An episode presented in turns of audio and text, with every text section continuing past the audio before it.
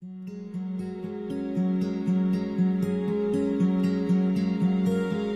家好呀，这里是俺也一样，我是小镯子。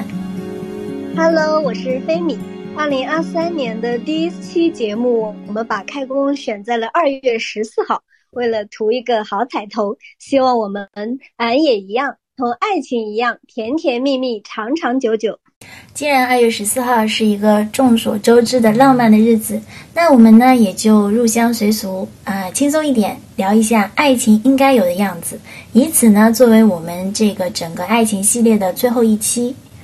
嗯，之所以选这个话题，是因为我最近呢看到很多这种平台上啊都在教人如何谈爱情，就是那种。呃，大家都会问啊，这个人会不爱不爱我呀？然后这个博主们都会回答啊，只要这个男人做到这几点，他就是爱你的。然后这个男人如果做不到这几点，他就是不爱的。然后我就觉得很奇怪，就是爱情不是应该是如人饮水，冷暖自知嘛？就是千人千面，感受不一样的事儿。但是很奇怪，就是这些平台啊，它都会统一的把这个爱情的样子很呃，就是变成一模一样的。比如说，我想找到一段爱情，它就是。先说说年龄吧，然后说说学历，说说工作，然后私房照发一发，这四件套之后呢，然后这个博主就会给出答案啊，你适合找个什么什么样的，或者是你你的这段爱情应该是个什么什么样的。所以我就觉得爱情本来是一个感知上的一个东西，最后就变成了一个有待于分步解决的问题，就是我们第一步先分层，然后再连连看，所以就很奇怪。对。就是我感觉他们的背后逻辑就是，爱不爱的不重要，重要的是就是找一个好搭档，然后你们合作一下，看一看能不能产生爱情。就为什么爱情现在变得这么难，就是因为大家都带着这种先入为主的各种门槛、各种限条件限制，把自己框死了，然后去对应的去找，然后把你的理性架在感性上面了，所以找爱情就变得更难了。对 对。嗯，但是这样就会带来一个问题啊，就是爱情如果一旦变成就是各位博主说的这种统一的模样，我们就会陷入到一种我们既想渴望爱情，又对爱情失望。因为你想，一旦是一个统一的模样，那肯定有的人对这个模样是失望的，有一部分是失望的，有一部分是希望的。那我面临希望的那一部分，我是渴望的；当我面临失望那部分，我又觉得很难过。嗯，所以我们今天呢，就来聊一下，就是爱情应该有的样子。那菲米，你觉得你心目中的爱情是长什么样的呢？嗯，咱俩呢也聊了这么多期各式各样的爱情了，我之前也想过你问的这个问题，最后发现其实没有那么复杂。真正的爱情，在我看来就是五个字：交流特愉快，这就够。以前我特别喜欢刘震云老师，他有一本书。叫一句顶一万句，然后它里面说的就是找一个伴侣啊，这一辈子最重要的就是你们两个能够说得着。他当时就说的是，呃，大段大段的描写是和这个人说不着，和那个人说得着，觉得说不着是最重要的。我现在感觉下来就觉得自己的想法跟这个很一致。这个交流其实它就包括了日常交流和一些深度的交流。啊，你们要交流愉快的话，其实就会涉及到价值观念啊、生活习惯、知识储这些很重要的因素。举个例子，当初我对象要给我买戒指的时候，我们首先就把第二这个营销过多的品牌给他排除了，因为我觉得品牌溢价太高了，就完全我不想被他那个什么一生只只只为一个爱的人定制这一枚钻戒这样的东西去买单。嗯。对，然后我觉得这就是消费理念的一致，所以在购物这一块我们交流就会很愉快。嗯，然后深度交流的话，虽然不是经常有，但是每一次深聊完，你就会觉得啊，有你真好。就是不管是时政历史还是人生哲学，当对方都能接上话并继续跟你沟通，你就会越发喜欢他。对，没错，尤其是深度交流很重要。就是很多人其实，在那种日常的。叫什么？就普通的这种交流吧，都没有深度的浅水区的这种交流都困难，很少有人进入到深度交流，并且有产生你这种想法的。所以我觉得真的很棒。对，就是有深度交流，你才会真的觉得什么叫灵魂契合，就是这一方面的特别特别重要。嗯，那那你你怎么看呢？我是觉得爱情的样子是那种，就是随着那种悠悠岁月流逝，你能在岁月中卡位的样子，我觉得就是爱情的样子。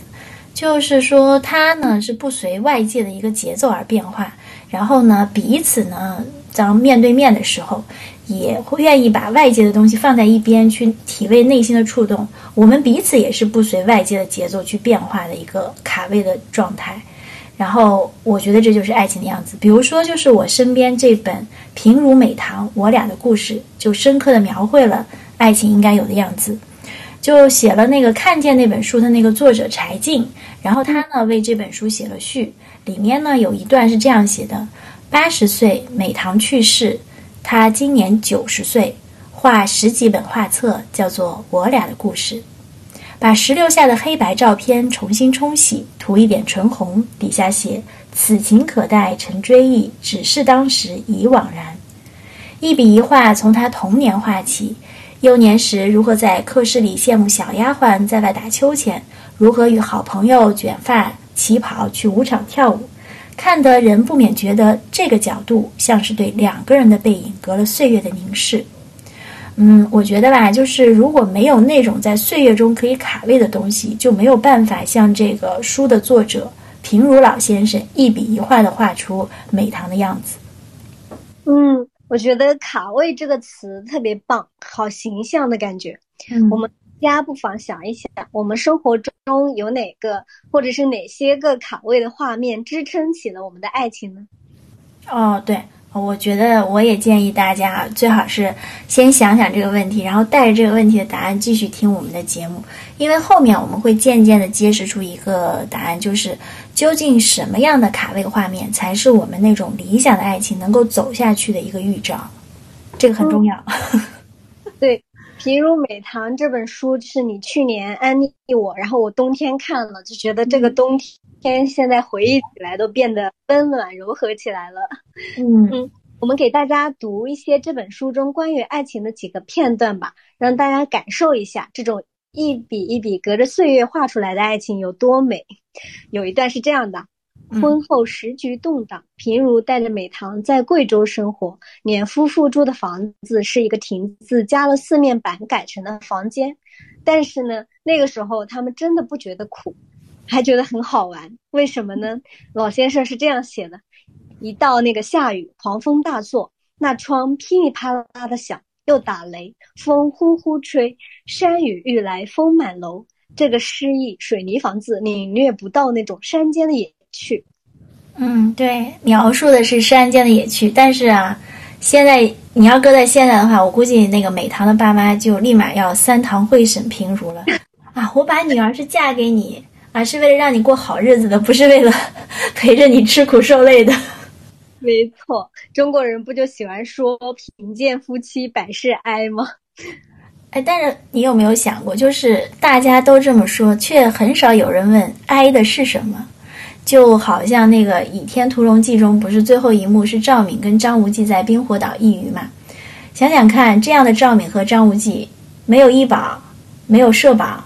自己要抓鱼，自己做衣服，然后晚上回家没有热乎乎的洗澡水，葛优躺的时候没有脆生生的小零食，想想就很悲哀，对吧？但是你你我们在提到这个画面的时候，我们印象最深刻的却不是这些悲哀，是那种地动山摇之间，然后张无忌站在赵敏的身后，搂着她，答应赵敏一辈子要给她画眉的浪漫。啊，是的，就关于你说这个场景的时候，我想起来的就是说画眉这件事儿，别的忘了。感觉可能是因为我们没有真实的过过那种很苦挨的日子，就是自己自养、自给自足那种，嗯，看到浪漫的一面。但是我觉得这个也可以换一个说法，就是正是因为我们没有抱着那种苦挨的心境在看这样的画面，所以我们才看到了浪漫呀。哎。这个可以，这个点挺好玩的，就是贫贱夫妻百事哀，看来哀的是一种心境，而不是现状。嗯，对。哎，我突然就想到一句话，就是之前他们说什么是优雅呢？优雅就是即便吃着酱油拌饭，也要做的端端正正，大概也就是这么个意思。嗯，是的，就是心境这个词，就刚刚菲米提到心境这个词，其实是继续支撑着那个美棠和平如的爱情的。因为他们两个后来呢，就是 考验他们的不仅仅是贫穷，还有异地。一九五八年呢，平如呢被劳动改造，此后的二十二年，啊，平如每年只能回来一次。那个时候，只能通信，没有微信，没有电话，更不可能什么视频聊天儿。所以呢，平如常常呢非常怀念美棠，就思念美棠。然后她也会念及美棠不容易，因为一个女人嘛，要带着孩子，工资又不够，然后又要背二十斤一包的水泥赚钱养家。这个话我们现在听起来可能觉得就是生活嘛就是这样，但是你要想想，平美棠她出生的时候，人家是个大户小姐，然后。人家是有丫鬟的，还能跟好友卷发旗袍去跳舞。然后呢，嫁给你这个平如之后，不仅是要过穷苦生活，而且现在是变成一个人赚钱养家，这个是十分不容易的。对呀，二十斤一包的水泥，我感觉我都抱不动。我记得书里面有美棠卷发的那个画像，真的很美。是，就是像这种落差过大的时候。哦，他们的日子真的是很容易过不下去的。我们也在很多故事里看过这样的，对，但在书里就也很正常。美棠她的心态也有崩的时候，然后平平如就会说美棠是个小暴脾气，心里有时候想我很气你，我很生气，我越写越气，笔一扔后边不写了，要过一两个月才有新的信。但是呢，好的，他们却仍然还在坚持着他们的爱情。像当初平如被带走的时候，单位就找到了美棠，说这个人你要和他划清界限。就在那个年年代，大家都懂这个怎么回事。嗯，然后美棠是怎么说的呢？他说话带着股脆力劲，说他要是搞什么婚外情，我就马上跟他离婚。但是现在我看他，第一不是汉奸卖国贼，第二不是。欧腐败，第三不是偷拿卡要，我知道这个人是怎么样一个人，我怎么能跟他离婚？嗯，对，我觉得当时这个话特别有力量，而且是那种特别勇敢的感觉啊，在那个时代，对，所以美棠这个说完这个翠丽劲儿的话之后，等了二十二年，比那个苦守寒窑十八年的王宝钏呢都多四年。我们现在提起王宝钏，不是多半都觉得不值得嘛？甚至有种觉得。不应该去等，觉得他很傻，都不会选择这种方式。为什么？因为我们觉得王宝钏最后的结局并不好。但是你看，比王宝钏多了四年的美棠，结局却很好。就所以有时候等待到底值不值得，我们就要看这个人他到底值不值得。不是说所有的等待都不值得。是的。反正不过现在大部分人觉得等待好像都不太值得啊，好像多半。嗯，很少有人会选择等待，多半都是当下决定。如果是等待太久的话，会选择反复的去衡量，然后在衡量的过程中就不断的给对方减分、减分、减分，然后最终可能就会选择分开。但是你看美棠，他就没有去衡量，他一直选择等待。而平如呢，晚年时候呢，也格外的疼惜美棠。美棠呢，她是生生生了那个肾病，她要待在家里。平如就推掉了所有的工作，全身心的照顾妻子。他的那个时候照顾美棠的每天要做的事情就是五点钟要准时起床，然后给她梳头、洗脸、烧饭，要做腹部透析，每天要做四次。然后每一次呢要有消毒、口罩、接管，然后接到腹水，然后还要呢打胰岛素，并且还要认真的做记录，就每天都要四次做这么一趟流程。我们光听听都觉得非常不容易，可是平如呢却从来不假他人之手，因为他说别人做他不放心。对，而且平如他都没有烦躁，他觉得照顾美棠是他生活这样一种活着的希望。在生活小片段中，我觉得平如就像那个《魂断蓝桥》中那句歌词唱的一样：“白石。”一凭日月为证，我心照相许。今后天涯，愿长相依，爱心永不移。真的，这种爱情，现实现代社会就看的好少。就像你说的，等二十二年，大部分人就会算计衡量，然后就会一定会放弃的。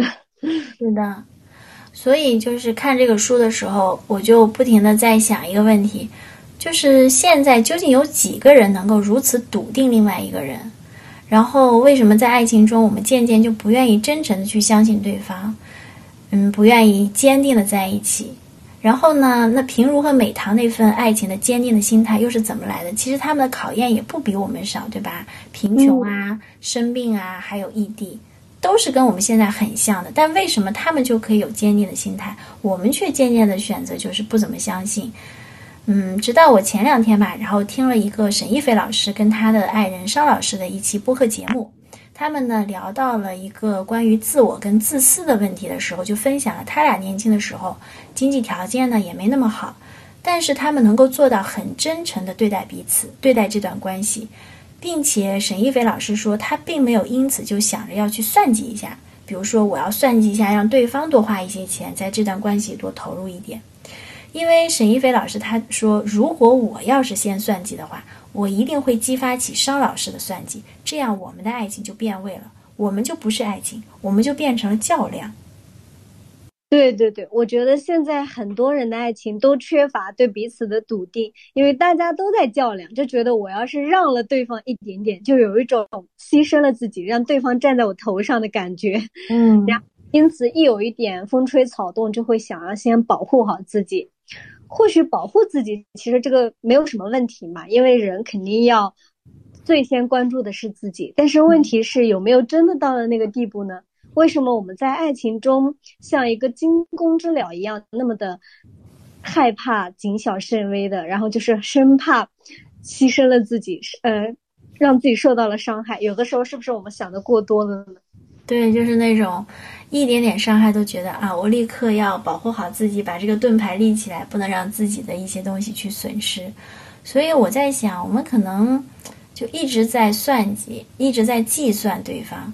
嗯，另外呢，还有一点，我就觉得，我们之所以就是对于那个爱情中一点点出现的小问题，就会像惊弓之鸟，是因为我们可能从来没有用幽光去吸引一个人，也从来没有去因为。幽光去靠近一个人或爱上一个人，嗯，我最近想想，你看，其实生活中我们在爱情开始的时候就打磨那个影子，引发爱情的影子的时候，其实是花了很大功夫的。比如说，我要帅，我要有钱，我要漂亮，我要大长腿。你看很多那个视视频是吧？去跟男朋友约会，然后是不是在那边脸上画不同的妆，然后还教你怎么样妆容、修容。然后还有那个旁边还有个小计算器去计算，你看我今天用了 CPP 的高光多少钱？我用什么？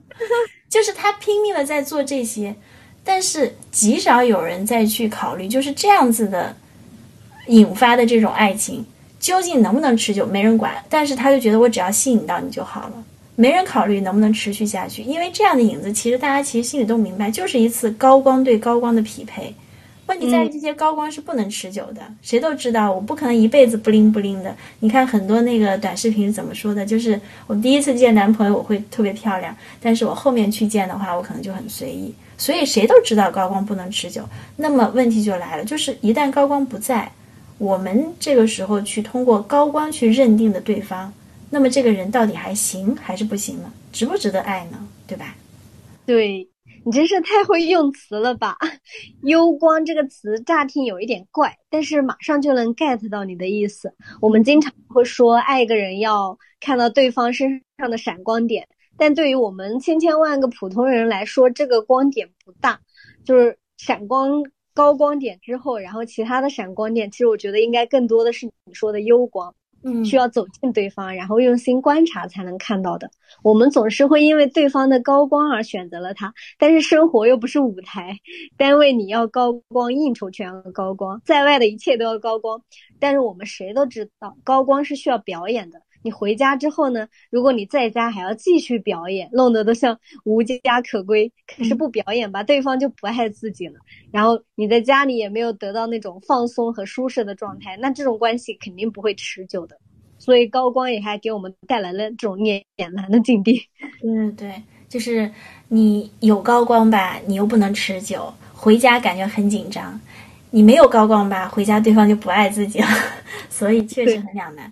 那所以我们就在这边就觉得，就是幽光就不一样，幽光它是一种微弱的、可以持续的一种感觉。你看，比如像这本书里面平如美棠的相处中，我们从整本书里看到的其实都是生活中的那种特别特别小的事儿。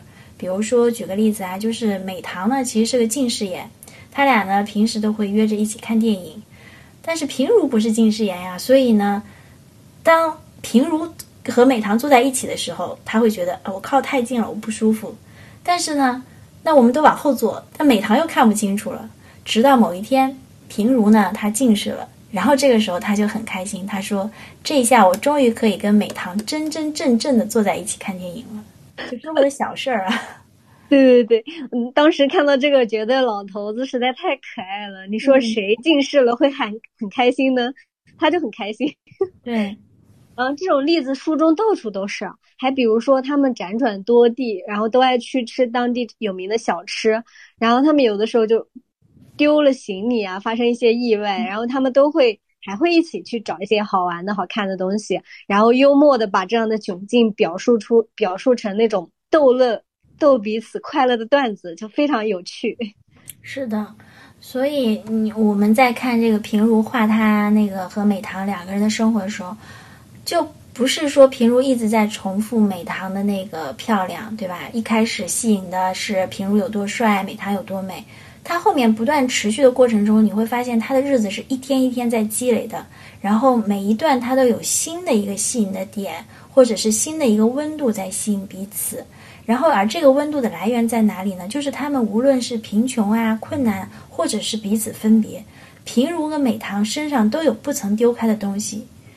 那我就觉得这就叫做幽光，就是不论我在哪里，不论我现在身处何地，不论我此刻是高光还是我此刻是低谷，我的身上都有一种我不可能去丢开的东西。那么这个东西就是最吸引彼此的幽光。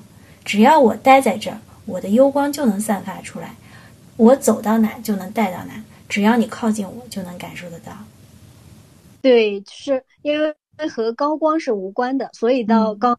当那个高光不在的时候，我们依然能感到心安，因为他们最初的爱情本来就来自幽光。是的，所以我就想，这就是为什么喜欢跟爱的区别就在于，可能我喜欢一个人是因为我觉得他是一个高光的、闪闪发亮的，但是如果我真的爱上一个人，我觉得是源于他身上有那种独特的幽光。嗯，就好像书中平如跟美棠的爱情，最开始他们只是始于一个父母的约定。但是你看，我们却他经历了贫穷、异地、生病一系列考验之后，依然深爱彼此。所以现在回过头来，大家去想想，最开始我们要大家回忆哪些卡位的画面能够支撑你的爱情的时候，我们答案其实已经呼之欲出了，就是，嗯，你要判断出哪些画面是高光的，哪些画面是幽光的。如果你的爱情是源于那无数张的幽光的画面，那我觉得。特别恭喜你，你找到了你理想中的爱情，并且这个爱情是可以长长久久的推进下去的。对，我呃，我觉得其实平如和美棠他们两个也就是那种相亲，然后但是他们的相亲很特别，然后当时印象好深刻。嗯，就是好像是平如她本来是当军部队里面嘛，然后她回家之后，她爸爸就带她去了美棠家，然后呢，他就把戒指拿出来套到美。棠手上了，就是第一次见面就已经定下来这个了。嗯，我就觉得啊，以前的这个这么简单吗？其实他们最初的时候，平如也觉得美美棠很好看，化妆的样子很动人。但是他们之后的爱情真的是在生活相处中慢慢加深的，越来越深。对，所以让我想起了《水木年华》那首歌《一生有你》里面那个歌词，多少。才曾爱慕你年轻时的容颜，可知谁愿承受岁月无情的变迁？是的，然后尤其是书的最后，然后他们两个人分享了，就是平如美棠，呃，就是分享了平如美棠两个人之间的部分信件。这种普普通通的信件，就像刚刚飞米说的，你看上去都特别简单，但实际上都有浓浓的情谊在里面。你看他的信件里写的，啊，你天热自己当心。我要洗衣服了，鱼再续。你那里凉快了吗？工作一定很忙。然后孩子们都不愿意动，他们在看电视啊。还有就是昨天看电视，女交通员还可以。就所有的这些信件里面，都简单到你根本看不到任何什么“我爱你呀”“我想你呀”“我睡不着觉啊”这种热辣的句子，但是却有浓浓的情谊体现出，处处都是我在想你。因为我觉得他们两个人就是通过这种。看似简单却深刻的交流，在孜孜不断的完成一种分享的欲望。对，分享的欲望真的就是最大的一种浪漫。就我们在以前的播客节目里推荐过陈海贤老师的那本书《爱需要学习》，他在里面也说过，关系是会死亡的。我觉得如果分享欲望没有了，关系就死亡了。所以这也是我读《平如美棠》这本书最羡慕的地方，就是他们表达出了一种感觉，就是虽然已经很老了，然后呢，但是我就是有很多话想和你说，不管岁月多久，距离有多远，就是想和你说说话。对，尤其是到了后来，不是美棠她已经有点。就是意识不太清楚嘛，他已经辨不清楚人的时候，他也经常会就是因为平如的一些做法，就会说他呀，会骂他呀。但是那个时候，你看平如依然也不生气，他的孩子们、孙子们都不理解，就觉得爷爷好像像个受气包一样。但是平如他心里就很平静，因为即便是说我，即便是在发脾气，也依然是完成了他们的那种分享欲望，对吧？还有人愿意跟他分享，反倒是最后美棠去世以后，周围一下子变得很安静起来，然后平如就再也找不到那种分享，然后他也在，他就说他的心里就找不到那种回家的归属感了。所以通过这个，我们就可以觉得，嗯，就是我们之所以想和一个人不断的说话，不就是因为身上对方身上一直都有那种弱弱的吸引我们的幽光吗？因为你想啊，一个人的高光事情就那么一点，一辈子。你说平如他一辈子有什么高光点？其实也不是很多，对吧？打仗那也是也也 也没有取得很明显的军功。然后他的小时候的生活说两天也就说完了，后面的日子都是比较辗转多地，然后也比较贫穷，然后想干的一些所谓的大的事业也没干成。你说他的高光事情就没有很多，但是你却发现他跟美棠说了一辈子的话，所以就是高光的事情再怎么多也就那么点儿，说个几天也就说完了。而真正让我们不断的去说话的力量，就在于对方身上的幽光。对，嗯，哎，你你觉得这是不是就是为什么很多相亲的人见了第一面聊聊了几句就没意思，没有后续了？我感觉，因为就是高光之后幽光不在，就没有话可聊了。他们可能刚见面的时候，把自己这些年的一些经历啊分享一下，最近看了什么或者是喜欢的东西聊完，然后就没有话可说了。但是呢，也有人通过相亲找到了真爱。我观察了身边这样的朋友啊，感觉他们都是非常有耐心的人，然后愿意好好去了解对方，然后被他身上的幽光吸引住了。对。嗯，所以呢，我们在跟人交往的时候，或者说你想找到一个可心的爱人，我们是可以通过自己的高光去让更多人先看到自己。但是呢，如果你想获得自己一份长长久久的渴望中的那种爱情，我们一定要知道是要通过幽光的。嗯，最后呢，我们就分享一句平如美棠中的话，就是时光可以让一个人面目全非，也让另外一些人愈加清晰。这是为什么有的人能让面目全非，有的愈加清晰呢？是因为你想想看，时光流逝，总会有那些记不清或者是看不清的迷雾生成。然后你再强的高光，终将要会被迷雾所斩断。但是只有幽光，它能一路相伴，让我们不断的笃定身边的人就是最真实的样子。我感觉今天真的是刚好是二月十四号，连理智的镯子今天都柔软了很多，说了很多感性的话。理智的镯子，感性只限今天。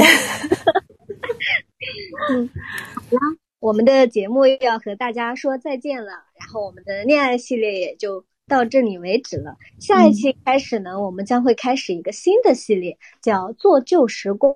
我们将会从戒指、零花镜等这种从古到今都有深刻含义的器物说开去，敬请期待哦。嗯，我们现在已经开始疯狂的在进行输入相关资料的阶段了。我们呢，想通过“做旧时光”这个系列呢，一起去感受一下，就是那种。时间会留给一些器物的那种专属的浪漫和专属的圆满。好啦，那我们今天就聊到这了。最后呢，就要祝大家节日快乐，再见啦，拜拜。